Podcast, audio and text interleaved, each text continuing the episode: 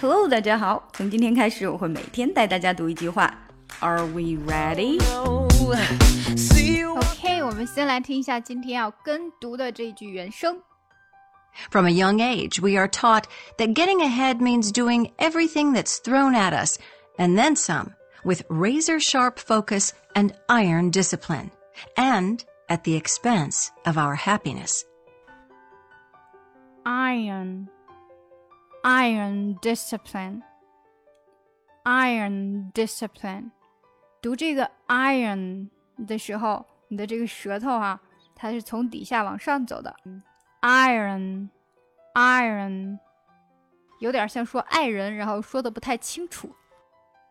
iron, iron discipline, and at the expense of our happiness, and at the expense of our happiness, at the expense, at the expense of our happiness, and at the expense of our happiness.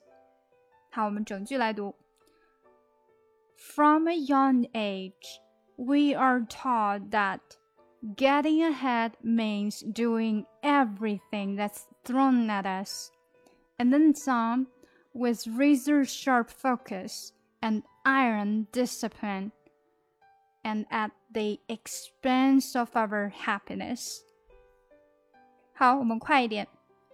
from a young age, we are taught that getting ahead means doing everything that's thrown at us, and then some with razor sharp focus and iron discipline, and at the expense of our happiness. 想要听完整的课程，可以去查看我们的终极微课，里面有试听哦。